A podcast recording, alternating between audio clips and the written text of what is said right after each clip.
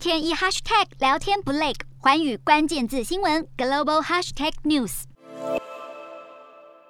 动车大厂特斯拉二十号再次公布创纪录的亮丽财报，整体营收成长百分之八十一到一百八十八亿美元，远远超过市场预期。汽车事业利润率也达到创纪录的百分之三十二点九，反映利润较高的电动车销量增加，加上成本管控奏效。不过，尽管交出了亮眼的成绩，特斯拉也并非完全没受疫情和俄乌战争影响。执行长马斯克坦言，上海先前因为疫情停工，损失了约一个月的产量，目前正在逐步恢复原先水准。他相当乐观地表示，估计在产能增加下，未来几年的平均交车率可达年增百分之五十。不过，受到疫情和乌俄战争打击的供应链恐怕无法恢复得那么快。特斯拉警告，关键零件短缺，预期一些零件价格将上涨两到三成，而进口延迟的问题也影响部分零组件到货。导致特斯拉第一季太阳能板安装量大减百分之四十八。其实特斯拉去年交货的车辆数并没有太大的变化，如此惊人的利润，主要原因还是售价上涨。特斯拉的品牌实力让消费者看到涨价还是愿意买单。不过涨价提高利润的同时，不禁也令人质疑特斯拉是否违背了当初承诺生产低价电动车的初衷。